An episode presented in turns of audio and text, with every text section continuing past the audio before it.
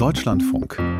Campus und Karriere. Wir haben schon sehr oft bei Campus und Karriere darüber berichtet, dass der sogenannte wissenschaftliche Mittelbau sich über die Arbeitsbedingungen an den Hochschulen beschwert, also zum Beispiel Promovierende oder Postdocs, also diejenigen, die zwischen Promotion und Habilitation stehen.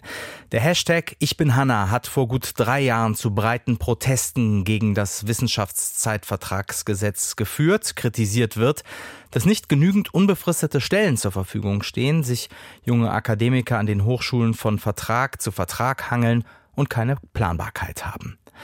Es bleibt aber wohl nicht nur bei den Beschwerden. Mittlerweile stimmen die Betroffenen mit den Füßen ab und verlassen die Hochschulen. Das zumindest besagt eine Befragung des Deutschen Zentrums für Hochschulwissenschaftsforschung. Mehr als jeder zweite wissenschaftliche Mitarbeitende einer deutschen Hochschule denkt darüber nach, seinen Job zu wechseln. Und darüber spreche ich mit Sebastian Kubon, Mitautor des Buchs Hashtag Ich bin Hanna, prekäre Wissenschaft in Deutschland. Herr Kubon, Sie haben vor anderthalb Jahren die Hochschule verlassen und sind in die Politik gewechselt. Warum? Nun, ganz einfach, fehlende Perspektiven. Es gibt halt außer der Professur kaum entfristete Stellen an den Universitäten und Hochschulen. Und eine solche Professur zu erreichen, ähm, das macht man dann mit Mitte, Ende 40. Das war jetzt irgendwann, wenn man Familie hat, nicht mehr eine besonders gute Aussicht. Außerdem ist die Arbeitsbelastung hoch und man hat immer immense Überstunden da kam dann ein Angebot aus einer anderen Branche und da musste ich nicht lange überlegen. Sie sind ja aber ab kommendem Semester wieder Lehrbeauftragter an einer Hochschule. Wie nehmen Sie die Stimmung an den deutschen Hochschulen auf einer Skala von 1 bis 10 aktuell wahr? Auf einer Skala von 1 bis 10, also die Stimmung ist schon am Boden, muss man einfach sagen. Insbesondere bei den befristet arbeitenden Postdocs und im Mittelbau. Die merken ja auch, dass es keine Perspektive gibt. Und wenn man merkt, dass man selbst mit höchstem Einsatz und Bestleistung die Chancen gering sind und dann irgendwo noch das Glück da über das eigene Fortcon entscheidet und das in einem, einer Altersspanne, wo man so Anfang 40 ist, dann sagt jeder rational denkende Mensch, und das sollten Wissenschaftler ja eigentlich sein, nein, danke. Und die Leute machen sich halt schon gar nicht mehr äh, auf den Weg. Das merken ja auch Studierende schon, wie die Aussichten sind. Und daher verliert man einen großen Teil der Leute, die früher wissenschaftsattraktiv gefunden haben, schon sehr früh. Wir haben es also heutzutage eigentlich kaum noch mit einer besten Auslese, sondern vielmehr mit einer verbliebenen Auslese zu tun. Jetzt sind Sie in die Politik gewechselt. Wo genau hat sich mhm. hin verschlagen? Ich bin äh, gegenwärtig Büroleiter und Wissenschaftsreferent im Bayerischen Landtag äh, für eine Abgeordneten der Grünen. In der Politik müsste diese Situation ja auch bekannt sein. Also da, wo sie jetzt arbeiten, sollte doch klar sein, wie aktuell die Situation ist oder seit Jahren eigentlich auch schon. Ist das da angekommen? Teilweise würde ich sagen. Äh, wir haben natürlich ein sehr zähes Novellierungs, ähm, Novellierungsprozess des Wissenschaftszeitvertragsgesetzes gerade. Da möchte man sagen, also das äh, Bundesministerium für Bildung und Forschung hat offensichtlich die Zeichen der Zeit noch nicht so erkannt. Aber es gibt natürlich auch Lobbygruppen des höheren Wissenschaftsmanagements, die es eigentlich äh, ganz gemütlich finden, so wie es ist tatsächlich muss man sagen, es gibt Bestrebungen, Sachen zu ändern. Und positiv ist, das hat auch das Barometer für die Wissenschaft gezeigt, dass die Reformbereitschaft in der Uni selbst sehr groß ist. Also die, die Professoren, selbst die Professoren, die Postdocs ohnehin und alle anderen, stimmen zu, dass es entfristete Stellen jenseits der Professur geben muss.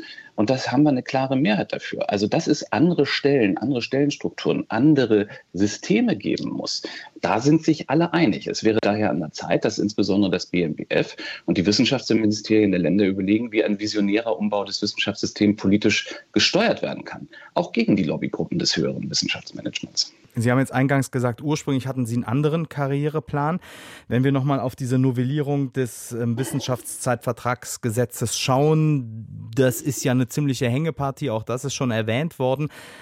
Blicken wir mal auf den Sebastian Kubon, der noch an der Uni gearbeitet hat und der vielleicht einen anderen Weg für sich überlegt hatte, nämlich möglicherweise in eine Professur zu wechseln. Was hätten Sie sich denn gewünscht oder was wünschen Sie sich, dass in diesem neuen Wissenschaftszeitvertragsgesetz an wichtigen zwei, drei Eckpfeilern stehen muss, damit sich die Situation für diejenigen, die jetzt noch an der Hochschule sind, verbessert? Naja, also einerseits brauchen wir individuelle und vernünftige und transparente Perspektiven. Also momentan arbeitet man sich äh, mit Kurzzeitverträgen durch verschiedene Sachen.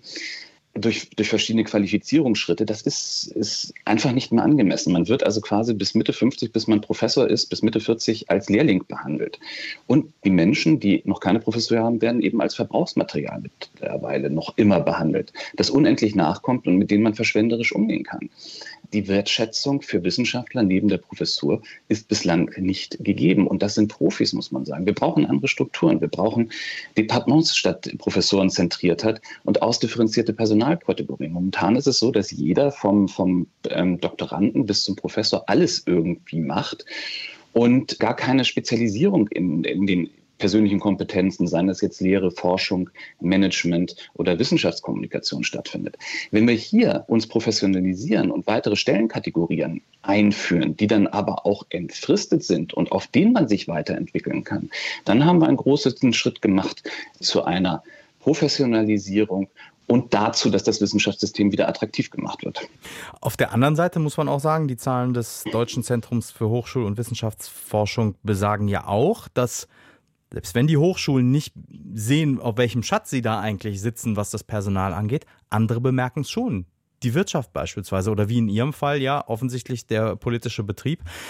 Ist das nicht eine positive Nachricht, dass man auf der anderen Seite sieht, dass Begehrlichkeiten woanders wachsen? Dann wechselt man halt? Ja, das ist, um ehrlich zu sein, eine äh, hervorragende Nachricht, dass endlich nicht mehr der Druck auf den individuellen Wissenschaftler lastet, sich einem dysfunktionalen System anzupassen, sondern Druck auf das System, nicht mehr so dysfunktional zu sein wie gesagt, es erinnert so ein bisschen an die Bremer Stadtmusikanten. Was Besseres als fehlende Perspektiven und unbezahlte Überstunden findet man nämlich überall. Und das zeigt aber eben auch, und das sollte es sein, dass das Ganze eben nicht nur irgendwie ein Mitleidsthema ist für arme Wissenschaftler, sondern die Situation fatal für Wissenschaft und Forschung in Deutschland insgesamt wird. Eine schwierige Personalsituation mit immenser Fluktuation führt nämlich dazu, dass längerfristige Forschung kaum noch betrieben werden kann. Und das sollte für einen Standort wie Deutschland ähm, eine Warnung sein.